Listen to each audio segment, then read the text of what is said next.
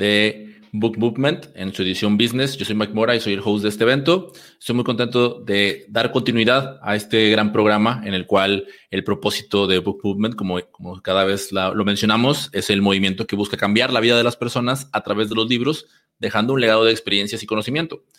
Este programa, semana a semana, y contamos con grandes invitados quienes revisan desde su perspectiva, perspectiva perdón, el libro de su elección con el objetivo de compartir tanto el propósito del autor como, también el propósito del libro y sus experiencias alrededor del mismo.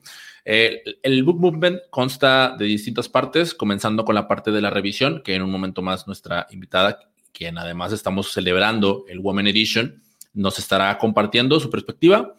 Posterior a esto pasaremos a una sesión de preguntas y respuestas con ella, en la que tanto nosotros como ustedes que están del otro lado pueden participar. Y por supuesto, al finalizar, pasamos todos al servidor de Discord para continuar con el café buquero. Si estás escuchando esto en formato podcast, bueno, pues te invitamos a que en la próxima sesión, que son todos los jueves, te puedas unir con nosotros. Y bueno, para continuar, me permito presentar a quien estará acompañándome como mi co-host. Él es Leonardo Requena. Bienvenido, Leo. Hola, Mike. ¿Cómo estás? Buenas tardes.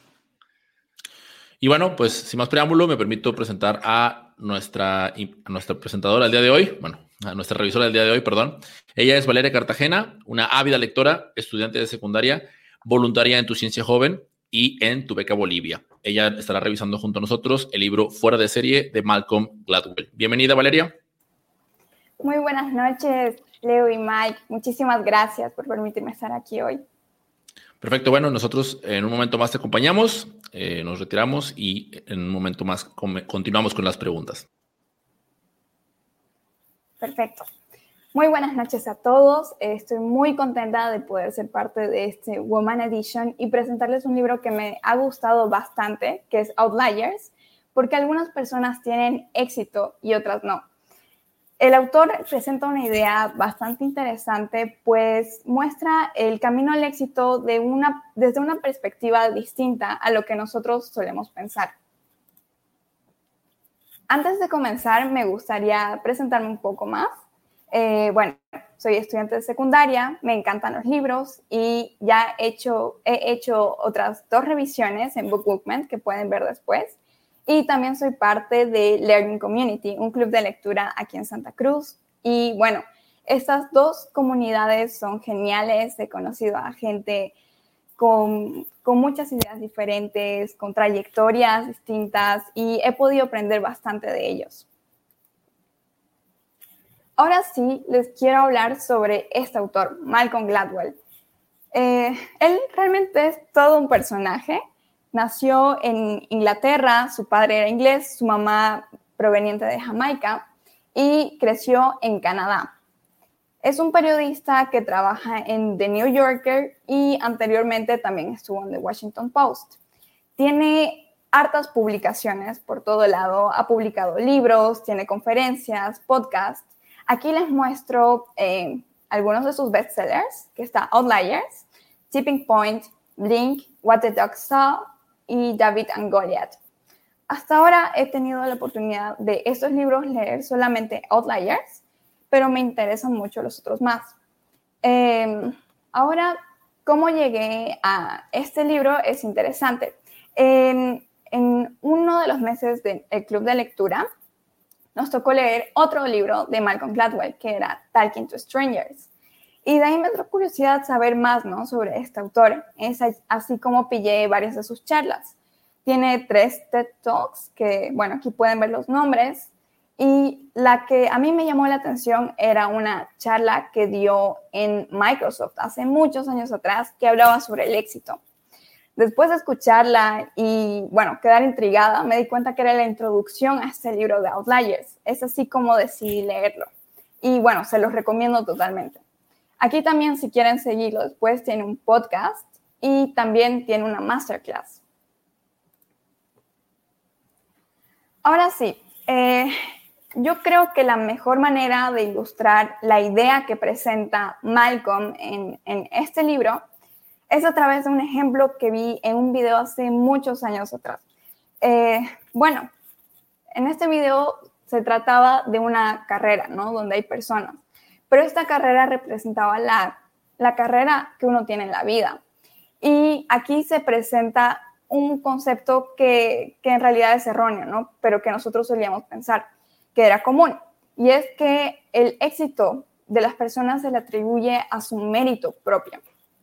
Pensamos que todos están en una misma línea de partida y que se tienen que dirigir a la meta y que los mejores son los que llegarán primero. Sin embargo, esto no sucede, eso es la vida real. Y hay personas que cuentan con más privilegios que otras. Es decir, que han tenido la oportunidad de tener a sus dos padres presentes durante su niñez eh, tener una educación de buena calidad. Después puede eh, haber sido conseguir oportunidades laborales o mentores. Y imaginemos que cada uno de estos privilegios, estas ventajas, son como dar un pasito eh, adelante antes de comenzar siquiera la carrera, ¿no? Entonces eso les puede dar mucha ventaja. Y por el otro lado, yo creo que hay otros casos, ¿no? Que, que es lo contrario que hay personas que incluso tienen que retroceder de la línea de partida por todas las dificultades que han tenido en su vida, padres ausentes, eh, falta de educación, discriminación.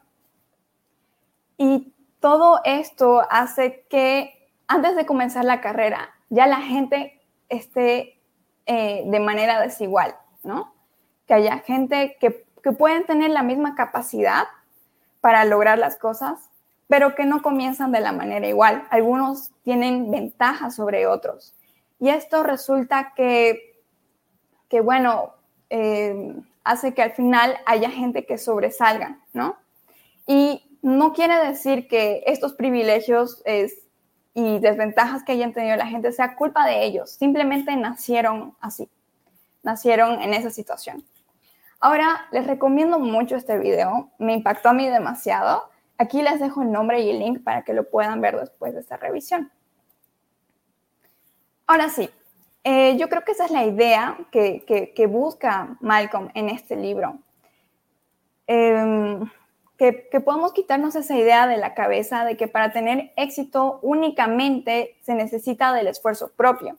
Claro que esto es importante, es importante también tener talento, inteligencia, pero existen muchos otros factores más allá de, estos para convertir a una persona en outlier o en español fuera de serie. Puedo resumir la tesis de este libro en la siguiente frase. Para alcanzar el éxito se necesita de oportunidades extraordinarias y saber aprovecharlas. Ahora sí, em, como es característico de, de Malcolm Gladwell, como periodista, él utiliza varias historias de la vida real para argumentar sus ideas ¿no? en sus libros. Eh, este libro lo dividió en dos partes principales, la oportunidad y la herencia. En esta diapositiva pueden ver las que considero todas las lecciones más importantes de este libro, o, al menos las que yo me llevo. Que bueno, eh, el punto por el que quiero comenzar es el problema de los genios. Pues este autor eh, eh, en este capítulo trata de desmentir las suposiciones que tiene la gente, ¿no? Acerca de, de, bueno, personas exitosas. A continuación está el efecto Mateo, que habla sobre las ventajas accidentales que se les concede a un grupo pequeño de personas sobre las demás. Y para concluir esta parte, hablaré sobre la ya probablemente conocida regla de las 10.000 horas. En la segunda parte de este libro, donde se presenta la herencia eh, cultural que influye en el comportamiento de la gente, quiero enfocarme únicamente en la cultura asiática, porque es una cultura que me ha llamado la atención desde hace mucho tiempo atrás, eh, puesto de que podemos ver ¿no? que los asiáticos eh, parece que les es natural sobresalir en, en los estudios y bueno, en lo que hacen. Ahora sí, voy a comenzar con la primera parte, que es la de la oportunidad. Un tema que me parece importante de resaltar es el problema de los genios. Tiene un alto eh, nivel de, tener un alto nivel de intelecto nos garantiza el éxito, eh, por supuesto que no. Y Malcolm menciona un estudio de un, de un psicólogo Terman en el siglo XX. Este señor se obsesionó con la idea de que eh, de, estudiar niños prodigios con un coeficiente intelectual mucho más alto que el del promedio. Es por eso que en Estados Unidos hizo una exhaustiva búsqueda hasta encontrar como el 1% de estudiantes que eran los más inteligentes de todos. Hizo muchas pruebas, eh, exámenes y, y, logró tener su grupo selecto, que los llamó los termitas. Creía que estudiándolos a lo largo de sus vidas podría haber estado presente en el crecimiento y desarrollo de gente que llegue a impactar grandemente a la sociedad. Sin embargo, su hipótesis fue errónea de que solamente es necesario un alto coeficiente intelectual para lograr ello. No consideró muchos otros factores presentes en la vida de los niños, como la clase social a la que pertenecían, la manera en la que los criaron, su habilidad de tratar y persuadir a las personas, ¿no? Y dedicación y empeño que ponían a sus actividades. Yo diría algo aquí muy importante, algo que considero clave. Se, necesita una comunidad alrededor de una persona que la pueda preparar correctamente para el mundo. Habiendo dicho esto, quiero presentarle el caso de dos eh, hombres, Christopher Legan y Robert Oppenheimer.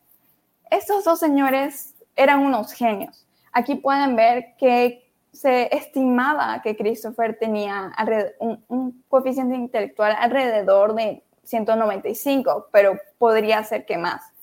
Este hombre podría haber sido el, el, siguiente Einstein, ¿no?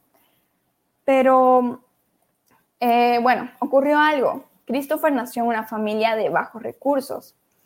Eh, tenía una familia disfuncional y, logró sí ganar una beca en una buena universidad, pero la perdió por un simple malentendido y no supo saber defenderla. Nunca llegó a graduarse de la universidad.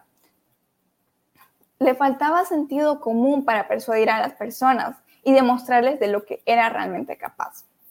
Por el otro lado tenemos a Robert Oppenheimer, que también era un, prodigio y nació, tuvo el privilegio de nacer en una familia más adinerada eh, estudió en Harvard, después se fue a Oxford y, llegó a ser el director científico del proyecto Manhattan. Era un hombre bastante inteligente y talentoso. Lo que me llama la atención de la historia de este señor es que en su época universitaria hubo una vez en la que se estresó tanto que intentó envenenar a uno de sus profesores.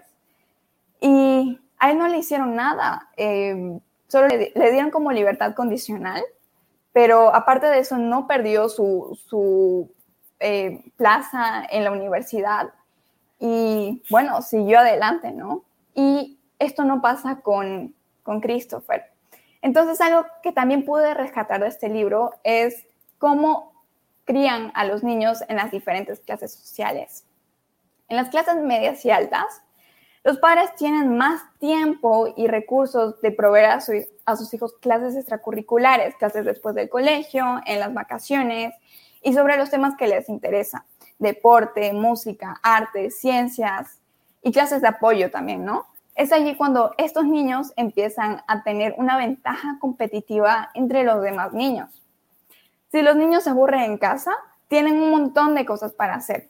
Eh, yo me imagino que tienen libros, Actualmente deben tener computadoras, pueden pasar clases online de lo que les interese. Y esto es muy diferente eh, en, casos, ¿no? Donde los niños viven en una familia de clase baja, con bajos recursos.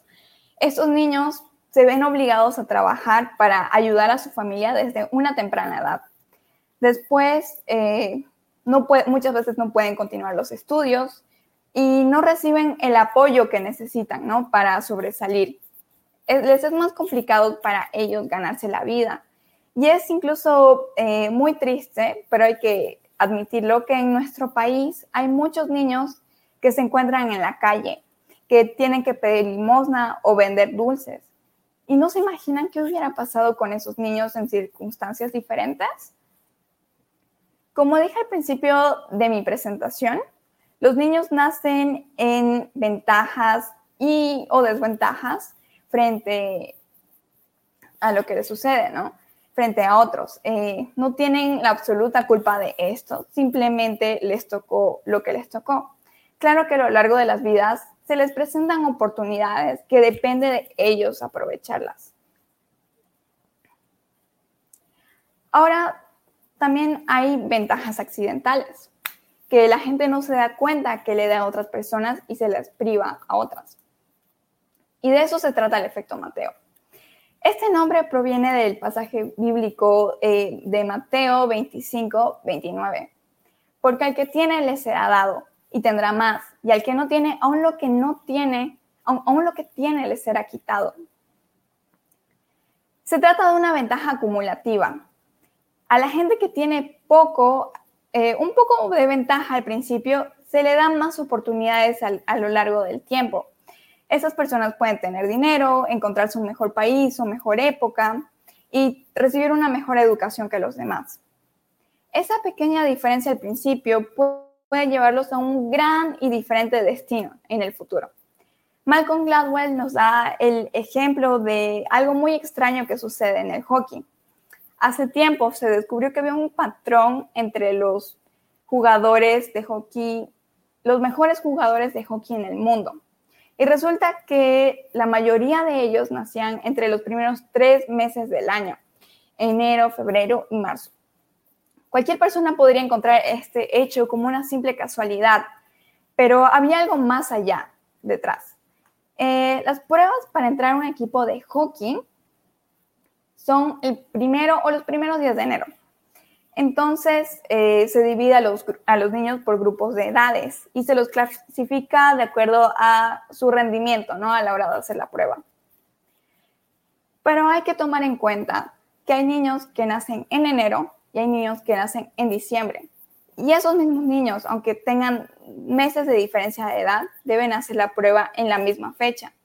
Los niños que nacen en enero tienen mucha más ventaja frente a los que nacen en los últimos meses del año es decir, que están eh, maduros físicamente. Y aquí es donde se ha cometido un error por la gente, que, bueno, sin darse cuenta, las personas confundieron por mucho tiempo la madurez física de un niño con su capacidad. Los niños que nacieron durante los primeros meses del año estaban más desarrollados físicamente que otros que nacieron a finales. Y bueno, eso, a esas edades, cuando son pequeños, menores de 10 años, unos meses de diferencia de edad es una gran diferencia. Es así como se produce el efecto Mateo. A los que tienen un poquito de ventaja eh, desde el principio, se les da muchas más oportunidades, se les presta más atención, se les da más recursos, eh, se les permite desarrollar mejor sus habilidades, ¿no? trabajar más tiempo. Eh, unos cuantos años después, estas personas están realmente mejor preparadas que los demás, ¿no? Y se, pueden llegar a convertir en outliers. Hasta ahora he mencionado que se puede tener talento, pero que se necesita algo más para alcanzar el éxito, oportunidades. Pero esto no es suficiente. Para ser un maestro en cualquier actividad se necesitan alrededor de 10.000 horas de práctica. Y muchos de ustedes yo creo que ya han escuchado esta regla, ¿no? De las 10.000 horas. Eh, por ejemplo, fue mencionada en, en, otro review, que era del libro de Learning eh, Ultra Learning, perdón. Y la cantidad de años en completar 10.000 horas puede, puede, ser, por ejemplo, si practicas una cosa eh, cuatro horas al día durante todos los días del año, puedes cumplir estas, este tiempo por, en unos siete años más o menos. Y en cambio, si practicas solo tres horas al día durante todo el año, te tomaría alrededor de nueve y diez años completar, ¿no? Eh, este tiempo para ser extraordinario en lo que eres.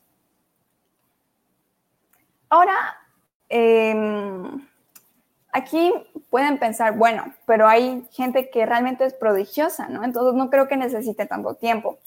Malcolm habla, por ejemplo, de Mozart, que que eh, si bien empezó a componer desde una edad muy temprana, sus primeras composiciones eran malas, eran sencillas, ¿no? A comparación de lo que logró cuando ya tenía 24 y había, eh, había pasado estas 10.000 horas de práctica. Ahora, eh, también se necesita una oportunidad extraordinaria para para lograr esta meta, ¿no? De, de, practicar tanto tiempo. Y aquí tenemos tres ejemplos que nos da Malcolm Gladwell. El primero es de los Beatles, que tuvieron lo que les destacó y los diferenció de las demás bandas fue sus prácticas en, en Hamburgo, en bares, durante muchos años. Una gente de, que, que, estaba buscando bandas en Inglaterra para llevarlas a Alemania los encontró como muchos otros más. Es allí cuando tuvieron la oportunidad de estar siete horas eh, cada noche, los siete días de la semana, en bares de Hamburgo tocando. Esto les permitió tener experiencia para presentarse y ampliar su repertorio, ¿no? Con un montón de canciones. Al final de, de estas 10.000 horas, se volvieron los Beatles. Ahora está el ejemplo de Bill Joy, que cuando era estudiante tuvo la oportunidad de acceder a una sala súper moderna en la Universidad de Michigan, donde habían computadoras. En aquella época no era común tener computadoras, pero a él le encantó tanto, se obsesionó con la programación que igual eh, lo hacía todos los días. Y por último, es Bill Gates, que también desde los 15, 16 años, las madres de su colegio de secundaria eh, consiguieron computadoras modernas para los niños. Él y sus amigos practicaban un montón eh, programación, hasta que realmente pasó, cuando terminó la universidad, ya había pasado con creces estas 10.000 horas. Ahora, ya hemos visto todos estos ejemplos de estas personas, sus habilidades, oportunidades que tuvieron y la práctica no exhaustiva.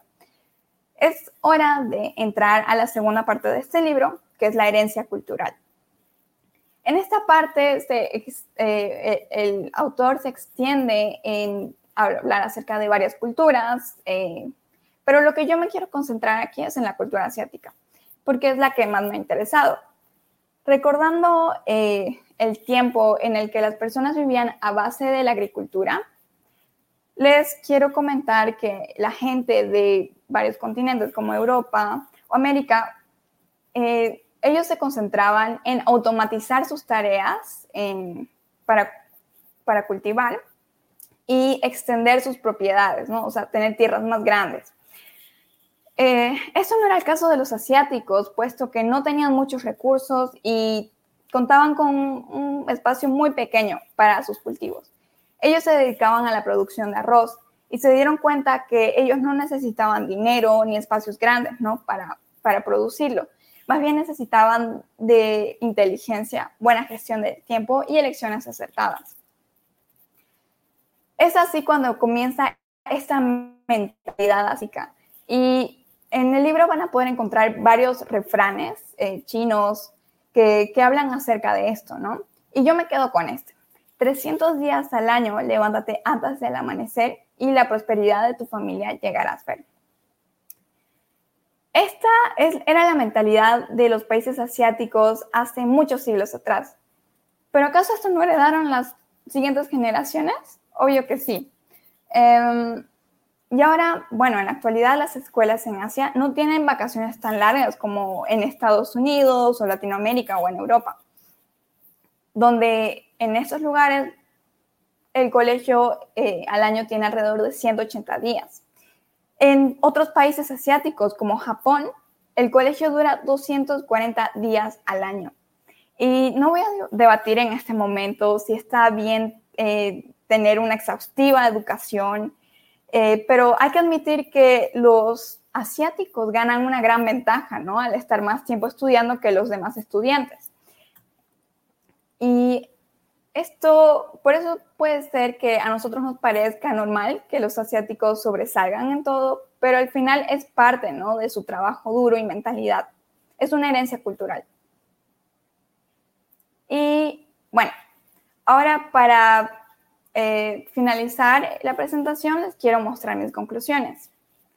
Eh, hemos visto que el éxito depende, además de la capacidad y dedicación de la persona, en las ventajas y oportunidades que va acumulando a lo largo de su vida y que la sabe aprovechar bien. De igual manera, pude notar que las clases sociales en las que uno está eh, bueno, en las que uno se cría, influyen mucho en su futuro. Y como también la manera en la que se educa un niño, ¿no? Eh, viniendo de sus padres, de su familia. Un, un, tema que puede ser preocupante es que a causa de la automatización como de inteligencia artificial, eh, van a haber hartos trabajos que van a quedar automatizados, ¿no? Es por e, todos estos avances tecnológicos que estamos viendo que la brecha entre clases sociales va a aumentar todavía más. ¿Y qué significa todo esto? Factores como la clase social, recursos u oportunidades de las que podemos carecer no deberían significar excusas para nosotros. Hemos visto, ¿no? A lo largo de este libro, necesitas oportunidades para tener éxito pero no te vas a quedar sentado triste, quejándote de la vida por no haberlas recibido.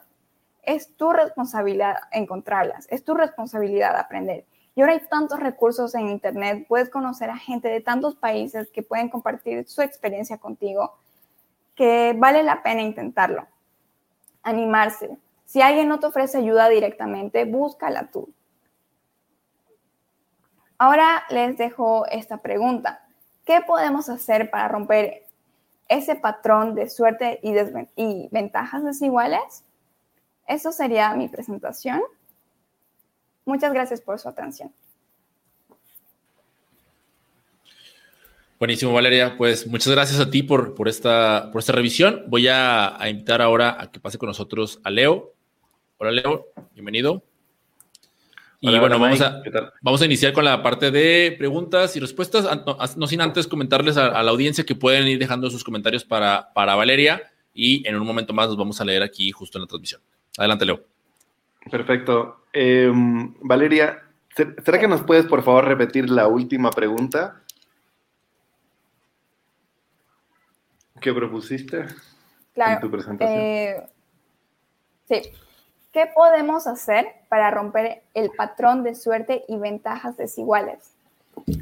Ok, entonces quiero aprovechar de invitar al público, a todas las personas que nos están escuchando, si se han sentido tocadas por esta pregunta, a que nos respondan qué creen ustedes que podríamos hacer para romper esta brecha de desigualdades. Porque creo que es una pregunta súper importante. Este libro nos plantea que no todo es simplemente esfuerzo, sino que hay factores externos, casi innatos a tu herencia cultural o a tu, a tu, a tu contexto, a tu posición sociocultural, que también afectan tus probabilidades de éxito en la vida. Entonces me parece un increíble, una, una increíble pregunta, más bien súper, súper gracias por proponerla. Y eh, quería, quería un poquito entrar dentro del, del contexto del libro. ¿Qué es aquello que o sea, después de leer el libro, digamos, o sea, ¿qué es lo que yo veo que, que, me debería llevar, no? O sea, eh, un poquito lo que yo entiendo es que agarraste unos casos de, de, éxito, de ejemplos que muestran que el alto desempeño no se debe solo al esfuerzo, ¿no? Entonces, tal vez podemos, tal vez, eh, aprovechar el libro para corregir nuestros sesgos, no sé, si hay alguien que aquí que tiene que contratar a alguien, gente, entender que hay algunos otros factores que influyen en eso. No sé si, si, si lo puede enfrentar de esa manera el libro o, qué recomendarías tú para alguien que está en esa posición de, de buscar a alguien con quien trabajar o alguien que contratar y, y, y, tengo este libro que tal vez me voy a leer. O sea, ¿qué, qué podría esperar después de eso? Claro. Eh, bueno, como vimos y como ya hemos mencionado, eh, hay oportunidades ¿no? y ventajas que tienen personas sobre otras. Sin embargo, yo creo que sería bueno darle la oportunidad a alguien de mostrar ¿no? de lo que es capaz. Entonces, a la hora de contratar, puede que haya gente que no haya salido de la mejor universidad, que no tenga muchos recursos, que se vea sencilla, ¿no? Pero no hay que dudar de su capacidad y de las grandes cosas que puede lograr para una empresa. Excelente. Eh, me, llama muchísimo la atención de, de lo que dijiste acerca de de las, em, del efecto Mateo, ¿no? O sea, imagínate, solamente si hablamos del efecto Mateo, si, si las empresas que reclutan talento lo hicieran en diferentes momentos del año, van a tener diferentes resultados. O sea, posiblemente tendrían más talento de qué disponer y no solamente se quedarían con los, con los hijos pródigos de enero, digamos. Entonces, este, por ejemplo, es algo que me llama muchísimo la atención para todas las, eh, todas las, todas las empresas que están en el mundo del deporte, ¿no? porque es como que el ciclo de contratación depende de las necesidades de la empresa. Pero si el ciclo de contratación es el problema, que es lo que yo rescato, entonces tal vez estás dejando de identificar muy buen talento en el camino. ¿no? Me parece algo loco por ahí. Sí, y justo eso menciona eh, al final del libro, Malcolm, ¿qué pasaría, no? Si, si hacemos eso, si hacemos varias, eh, si, si, les damos la oportunidad de postularse a la gente a actividades en distintas épocas del año. Eh, de esa manera no se va a, a, privar a gente que realmente tiene la capacidad, ¿no? de, lograr cosas grandes. Eh, también dice, por ejemplo, de otro ejemplo de, de los colegios, que igual es el caso de, de, los mismos niños, ¿no? Que comienzan algunos con mayor madurez que otros y al final los, los, menor, los menores se quedan atrás. Entonces, ¿qué tal si creamos cursos en los que los niños eh, nazcan en meses parecidos, ¿no? Hay harto que se puede rescatar de ahí y también aplicar, ¿no? En empresas, en educación, en deportes, sí. Claro, no, es súper válido. Además que hay otro ejemplo y, ahí tal vez me, quisiera ir un poco en tu experiencia. Tal vez eh, a las personas no les queda clara, pero nos conocemos un poquito más. Eres activa en, dos, en un club de lectura, eres activa, eh, ya has revisado varios libros acá, estás aprendiendo programación en tu tiempo libre, estás metiéndote porque te interesa el tema de la inteligencia artificial. Tú conscientemente estás eligiendo cómo destinar tus 10.000 horas antes de tiempo. ¿Te das cuenta cuánta diferencia hace eso? Y yo te lo digo, hemos tenido en este programa a muchos revisores que no todos tienen esa capacidad de dominio de un tema como lo has logrado hacer ahora. Entonces, no sé si quieres expandirte un poco eso, o sea, tú ahorita estás viéndolo desde antes, ¿qué le podrías decir a otros jóvenes que te están escuchando, que se ven identificados en ti, acerca de cómo utilizar estas 10.000 horas para ser un outlier, ¿no? Exacto. Si yo digo que aprovechen el tiempo que ahorita tienen, ¿no? Porque es más valioso que el oro. Eh, Sí, yo realmente no sé, como que me preocupo por el futuro, de lo que va a pasar, qué puedo hacer ahorita, ¿no? Que, que, tengo tiempo, que no tengo tantas responsabilidades. Eh, fue eso lo que me motivó, ¿no? A seguir aprendiendo más allá del colegio y también eh, conocer, ¿no? A gente increíble como ustedes, eh, de, las que de las que puedo aprender bastante. ahora lo, que yo les aconsejaría a jóvenes es de que busquen qué es lo que les interesa, qué temas les apasionan y que empiecen a investigar, que se empiecen a involucrar en comunidades con personas que tengan más conocimiento que ellos ¿no? en esos temas, que les puedan ayudar y que también se metan en las actividades de una vez, ¿no? que ya tengan esa experiencia desde ahora para que cuando sean mayores de edad tengan un largo camino recorrido. Buenísimo. Eh, bueno, Valeria, antes de pasar con preguntas, que, hay varias, hay varios comentarios, eh, les agradecemos a, todas las personas que están aquí haciendo sus comentarios y preguntas. Yo solamente tengo una para ti, Valeria, y es el hecho de que, eh, ¿cómo, ¿cómo, has vivido tú tu proceso exploratorio? Porque creo que el consejo de, de, buscar la pasión es, es algo que se nos invita últimamente, ¿no? De que es aquello que nos apasiona pero a veces creo que hay poco testimonio respecto a, al cómo se vive el, proceso exploratorio y viniendo de, de una, de, una joven, de una joven como tú, pues me entra la curiosidad, ¿no? De cómo es que lo, lo has ido viviendo y, y qué, qué, aprendizajes, en, específicamente en la parte exploratoria, podrías compartir con los demás. Eh, bueno, una de las cosas que, que diría así definitivamente es viajar. Yo me considero una persona afortunada, he tenido hartas oportunidades, he podido hacer dos intercambios a Alemania. Entonces, eh, eso me abrió la mente realmente. He conocido a gente de diferentes culturas, costumbres, edades, y como que empecé a ver, ¿no? Que hay algo más allá de mi entorno. Eso me ayudó bastante y también he tenido la oportunidad de experimentar en, en temas que ya me interesaban. En Alemania hice una pasantía en una empresa de construcción, porque, bueno, me interesaba la arquitectura. Y, y bueno, ahí aprendí, ¿no? Lo que hacían, me di cuenta que hay problemas, que hay demasiada burocracia en Alemania y que no iba a poder hacer exactamente lo que yo quería. Entonces me fui buscando otros caminos y algo también que me ayudó mucho es que desde pequeña estuve rodeada en el mundo de la tecnología, porque, bueno, en mi colegio participaba de concursos, de, programación, de videojuegos, y eso me ayudó también a, poder, ¿no? no sé, crear un producto y mostrarle a las personas, ¿no? Y defenderlo. Eso me ha gustado bastante. Y es eso, ¿no? Que ya he tenido la experiencia, he podido ver qué es lo que me gusta, darle una probadita. Muchas, muchas gracias por contestar a, la pregunta. Y bueno, voy a pasar ahora con, con los comentarios de, del público. Eh, voy a comenzar aquí con, con algunas de los comentarios que son, son unas felicitaciones para ti. Eh, aquí Ronald Cartagena nos dice, excelente, muy interesante y reveladores datos. Eh, Jaime Vaca nos dice, excelente explicación. Por acá también dice Carla Joana, me gustó bastante la presentación.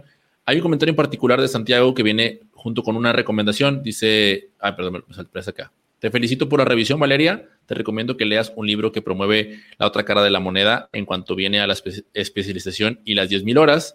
El libro es de David Epstein, llamado Range, Why Generalists Triumph in a Specialized World. De hecho, en el prefacio, Malcolm Gladwell escribió un comentario ya que Epstein reta su idea de las 10.000 horas. Entonces, interesante.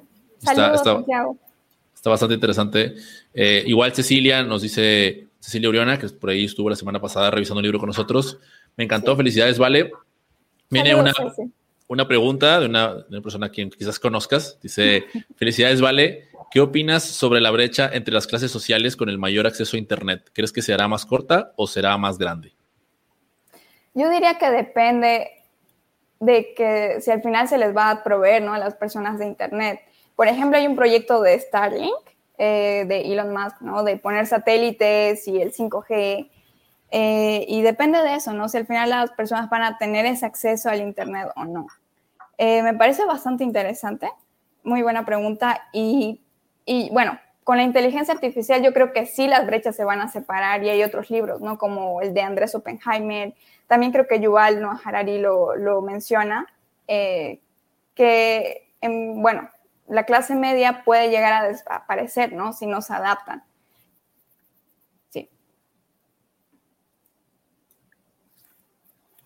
Vamos, a, vamos a continuar, perdón, sí, ya vi, ya vi. Es que como tengo el abanico prendido, no quiero que se escuche aquí.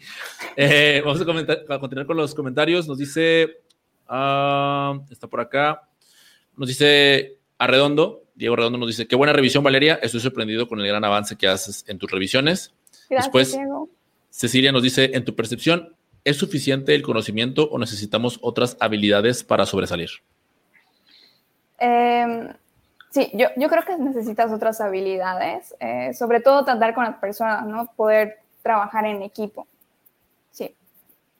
Creo que eso te puede complementar un poco con el ejemplo que decías de los genios. O sea, había un genio que no tenía habilidades sociales y había otro genio que era muy bueno para ejecutar.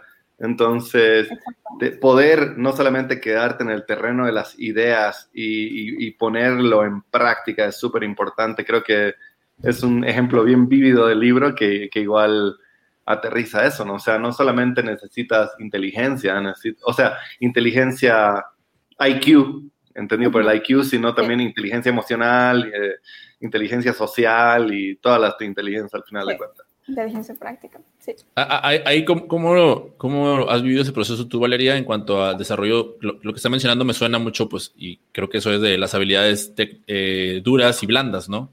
Eh, ¿Cómo es que, o sea, de qué forma haces tú un balance para el desarrollo de las mismas al momento del aprendizaje? Bueno, de habilidades duras sería estudiando, practicando. Eh, sí, ¿no? Por mi cuenta, viendo videos, clases online eh, y haciendo proyectos. Y de habilidades blandas sería como que hablar, ¿no? Hablar con las personas, hacer ese tipo de presentaciones me ha ayudado bastante a expresar mis ideas. Y sí, eso sería. Perfecto. Vamos con un comentario, pregunta de Eduardo Lozada. Dice, gracias Valeria, muy buena exposición. ¿Crees que la tecnología ayuda a disminuir la brecha de desigualdades o de ventajas? Internet, por ejemplo. Eh, sí, bueno, no, eh, esa es una pregunta parecida a la anterior. Eh, sí, depende, depende de si tienes acceso o no y qué haces con Internet, ¿no? Porque igual también hay cosas que te pueden distraer, hay también tanta información ahora que es difícil discernir entre qué es útil, qué no y qué puedes hacer, ¿no? Entonces, sí, eso sería. Hay otra pregunta también de Eduardo. Dice, felicidades, qué bueno que a tu edad estás tan comprometida con tus conocimientos. ¿Qué, qué piensas estudiar cuando salgas del colegio? Una pregunta. Em, sí, bueno, planeo estudiar Computer Science porque estoy interesada en la inteligencia artificial. Sé que es algo que va a estar en todos los campos, industrias, medicina, energía, el espacio. Entonces, eh, creo que quiero tener unas bases sólidas y después poder especializarme en lo que vea que más me interesa, ¿no? que más me apasiona. Ya. Eh, Alejandro Núñez nos dice, muy interesante, muchas felicidades. Eh, Diego Arredondo nos, hace una pregunta y nos dice que es para los tres. Dice, ¿pueden compartir un tema en el que se sientan cómodos con su nivel de conocimiento, que hayan dominado a punta de voluntad, un tema que haya parecido imposible de dominar? Creo que son tres preguntas, si mal no me equivoco. Entonces empezaré con la primera, que es, ¿pueden compartir un tema en el que se sientan cómodos con su nivel de conocimiento? Mm, ¿Qué dicen, chicos? Pues que creo que es, yo, lo, yo interpreto la pregunta en, el sentido de, de qué tema me, me, siento cómodo platicando porque quizás es como el que traigo más, más fresco o quizás por el eh, en el que haya estudiado. De, mi parte yo diría eh, en la parte de administración deportiva y, y en la parte de, del podcasting. Contestando la primera pregunta, no sé tú, Leo, ¿cómo, qué, qué responderías? Claro, o sea, obviamente por, por las 10.000 horas que uno le dedica, o sea, conozco de pe a pa todo lo que se necesita para desarrollo de productos financieros, que es algo de lo que poco hablo, pero que lo que siento muy cómodo. Y eso aplicado a la vida real es, por ejemplo, la información para la toma de decisiones, ¿no? Que es al final cosa que hago el día a día, cómo hacer sentido los números, que se conecta con, con bueno, tecnología, BI y todas esas cosas. Valeria. Bueno, eh, creo que hay varios temas de los que me gusta hablar podrían ser viajes, educación, eh, también tecnología. Siento que todavía no tengo ese nivel ¿no? de, expertise en ninguno, pero sí puedo hablar de varios temas. Perfecto. Vamos con una, con una pregunta. Ahorita regresamos con las de Diego, que son, que son varias. Regresamos con, con, Fer. Dice, muchas, muchas veces en la sociedad no importa qué tan inteligente eres, sino a quién conoces. ¿Qué opinas de eso? ¿Crees que esa es una realidad del mundo, o al menos en Sudamérica? Sí, sí, definitivamente. Em, creo que es muy importante tener una buena red de contactos y una vez tienes contactos, lo bueno es que ellos también te pueden conectar, ¿no? Con otras personas, pueden trabajar juntos y claro, o sea, no sirve de nada que seas inteligente y no, no, no puedas relacionarte, no conozcas a otras personas, pero tampoco eh, es útil conocer a tantas personas y no poder sacar... Eh, provecho, ¿no? Ayudarles y también que te ayuden. Eh, sí, eso creo que sería. No sé qué comentarios tienen al respecto ustedes. Sí, a mí me parece que, que, es vital. O sea, nos guste o no nos guste, tú vas a trabajar con alguien sobre, si te, que te recomiendan, vas a contratar a alguien que te recomiendan, vas a, vas a sugerir, vas a recomendar a alguien para cosas porque tú ya lo has visto y al final es un hack que hoy día ni la inteligencia artificial ni nada lo ha, logrado reemplazar. Entonces, creo que uno no puede descuidarse de los contactos y creo que también como uno entrena la mente, uno también puede entrenar cómo hacer contactos y es súper importante porque obviamente muchas personas que van a ver este, esta transmisión y que nos están siguiendo se van a preguntar, bueno, ¿y ahora qué, qué me llevo, no? O sea, tienes que obviamente dedicar las 10.000 horas a desarrollar algo que te interese, pero también tienes que encontrar cómo darte a conocer. No voy, a traer aquí al mejor amigo de Pablo Pando, que es Austin Cleon, que dice Show Your Work. Eh, tienes que aprender a mostrarte, tienes que aprender a hacer redes, tienes que aprender a tocar puertas, porque si no puedes tocar puertas, te, que, te puedes quedar como el genio de Malcolm Gladwell, que, que, que se quedó, que ni pudo mantener su beca, no porque no sea genio, sino porque no sabía cómo materializar su genialidad en algo que el mundo pueda entender y consumir, ¿no? Entonces, creo que es súper importante. Yo por mi parte invitaría a, las personas que nos están viendo a formar parte del Café Buquero porque justo el tema que eligió Valeria es cómo podemos enfrentar la desigualdad de oportunidades en Bolivia y en Latinoamérica para, para muchos jóvenes. Entonces, creo que ahí es en donde podríamos ahondar un, un poco más a ya sea debate o conversación o incluso hacer preguntas para Valeria de qué opina ella como, como estudiante. Pero, pero sí, sí, ahorita que, que mencionan, eh, creo que en la parte de las oportunidades, eh, es como de, brindar oportunidades, de repente pareciera ser que, bueno, al, menos en, en, mi país, yo hablo por el país de México, que después está lo, lo, llamado el compadrazgo, ¿no? Y, los, conocidos y que, y que, metes a trabajar a tus, a tus amigos y a tus referidos, que eso es algo como una, como algo que pareciera ser que se contrapone, ¿no? Al, después, el hecho de que se, eh, eh, entran ciertas personas en ciertas posiciones de trabajo porque conocen a la persona más que por sus capacidades. Entonces, eh, ahí es una clara, una clara muestra de que las habilidades blandas a veces están muy por encima de las, de las habilidades duras, ¿no? Porque pues evidentemente esa persona se relacionó mucho mejor y logró estar en, determinado puesto, pero no precisamente porque, porque tenga la capacidad para hacerlo, ¿no? Entonces, eh, el, creo que la pregunta que nos hizo Valeria al final de su revisión es clave, o sea, al, al momento de plantearnos cómo, cómo eh, qué propuestas tenemos para afrontar la desigualdad, ¿no? O sea, la desigualdad de oportunidades, la desigualdad de cosas que vienen para nosotros. Creo que ahí podríamos ahorita hablar largo y entendido en el café. Y bueno, a ver, voy, a, voy acá por este lado a, mostrar algunos más comentarios. Dice Carla, Carla Joana dice, las relaciones personales, las relaciones personales son importantes. Eh, Cecilia dice, sabias palabras, ¿vale? De nada sirve una red de contactos si no interactúas con ellos. ¿Algún consejo para introvertidos? Ah, para los tres, bueno. E, empiezas tú, Valeria. Ya. Bueno, yo me considero introvertida. Entonces yo creo que es nomás animarse a hablar, hablar con la gente, no tener miedo. Al principio puede ser difícil, pero sirve, con la práctica uno se puede desenvolver después bien, ¿no? Ese sería mi consejo principal. Después, tal vez, eh, si eres introvertido puede ser que tengas una falta de confianza ¿no? en, ti mismo.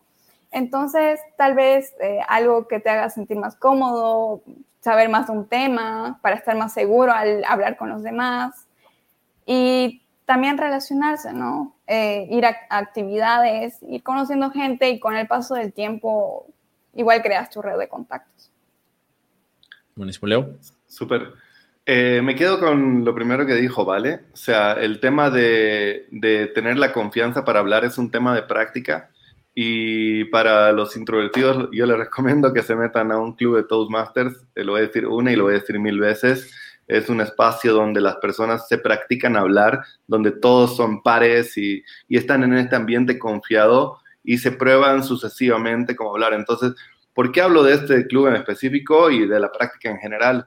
Porque tienes que hacerlo, ¿me entiendes? Tienes que salir, tienes que hablar. Entonces, si te da miedo, lo único que tienes que hacer es enfrentarlo. Y el mejor, la mejor manera de enfrentarlo es un lugar donde todas las personas tienen los mismos miedos que tú. Y por eso digo que, este tema del, club está bueno, sobre todo porque te da muchas oportunidades de practicar. Entonces, sería mi, mi consejo secreto para los introvertidos. Primero, practica. Y si tienes un club Toastmaster que puedes acceder hoy día online, hazlo, eh, es, el hack para, para romper ese miedo y, mostrar tu trabajo, ¿no? Ya, buenísimo. Pues yo, no, yo no, más que hacks, eh, si algo he descubierto con el encierro es que me caigo bastante bien. Entonces, el, de repente la conversación con el espejo como que me ha dado así como esa confianza de, de oye, soy, no soy tan mala onda como pensaba, entonces ya como que me atrevo a, me merezco unos buenos amigos, me merezco unas buenas conversaciones y unos buenos contactos. Así que el tema del, espejo a, mí me ha funcionado al menos en estos, en estos últimos meses. Eh, bien, vamos, a, vamos cerrando, chicos. Ah, perdón, hay una pregunta más de, de, Diego y con esta, con esta cerramos para pasar a las conclusiones. Diego Redondo nos dice, Valeria, ¿qué papel juega la lectura como método de aprendizaje? Se habla mucho de Internet, que multimedia es la clave. ¿Qué posición le darías a la lectura de libros y material técnico? Me encanta tu pregunta, Diego, y si realmente los libros me cambiaron la manera de pensar. Em, y también, ¿no? Aparte, eh, em, contribuyendo a, mi respuesta hacia Ceci, eh, también me ayudaron a desenvolverme mejor. Eh, he aprendido bastante de los libros. Este libro, eh, de este libro de Malcolm Gladwell me llevo muchas cosas y me encanta leer. Realmente es una forma de adquirir conocimiento increíble porque aunque suene un poco trillado, ¿no? La gente pasa años eh, viviendo esas cosas, aprendiendo, investigando y lo pone en un libro que lo puedes leer en unos cuantos días. Entonces es un conocimiento muy valioso y, eso, sí. Claro, y aprovechando que es un conocimiento tan valioso, qué mejor manera de qué libro quieres leer que viéndote nuestras transmisiones. Ahí un, un pequeño disclaimer a todos, en 20 minutos de tu tiempo ya sabes si te quieres leer o no un libro, entonces es, es parte de las cosas que queremos hacer, justamente incentivar la lectura, porque para algunas cosas hay hacks y para otros no. Hay una pregunta eh, que nos, antes de irnos a las conclusiones, dice Daniela Vargas, ¿cómo se llama el club? Creo que habla del club de Toastmasters, eh, Leo, y si no, pues ahorita decimos también del de Discord. Eh, a ver, hemos hablado de, tres clubes. Primero, el club de lectura de Learning Community. Entonces, ese es eso, Learning Community, lo puedes encontrar. estoy casi seguro que hablabas de Toastmasters.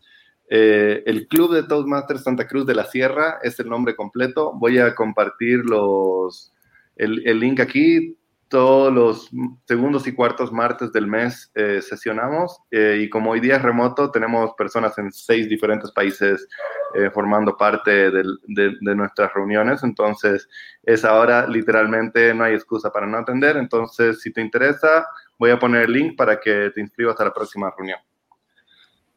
Buenísimo. ¿Y el tercero? ¿Te faltó el tercer club? el tercer club es el club de Discord. Como saben, el cafecito buquero, después de todas nuestras transmisiones, tenemos eh, una sobremesa donde ya no estamos grabando todo lo que vamos a decir, en un ambiente de, confianza donde podemos desarrollar mayor, en mayor profundidad todo lo que decimos. Entonces, el tema de hoy es hablar acerca de los motivos de desigualdad. Entonces, a todas las personas que nos están escuchando, no pierdan la oportunidad de conectarse porque hay muchos amantes de los libros como nosotros y como tú que estás al otro lado, que vamos a poder entrar aquí y aprender en conjunto en torno a un tema. Entonces, no pierdan la oportunidad de meterse al Discord porque definitivamente es una comunidad de aprendizaje también.